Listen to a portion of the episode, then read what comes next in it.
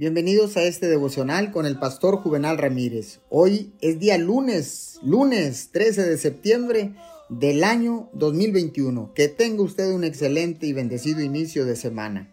La palabra dice en Efesios 2.10, porque somos hechura de Dios, creados en Cristo Jesús para buenas obras, las cuales Dios dispuso de antemano a fin de que las pongamos en práctica. Usted es una persona maravillosa y si ha sufrido bajo el peso de la vergüenza en su vida, permítame que le presente de nuevo a usted mismo.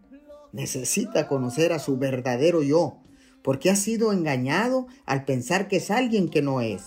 Usted es un hijo de Dios. Él le ama. Su poder está en usted y le permitirá hacer lo que necesite hacer en su vida. Ya está equipado poderosamente. Es una nueva criatura y la justicia de Dios en Cristo está en usted.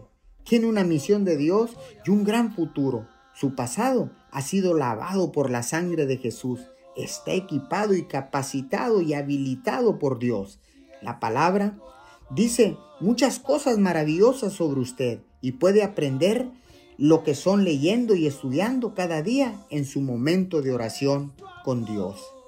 Señor, oramos, porque ahora sé que lo que importa es lo que verdaderamente tú dices de nosotros y no lo que otras personas puedan pensar o decir acerca de nosotros. Padre, creemos que somos hijos de Dios. En el nombre de Jesús. Amén y amén.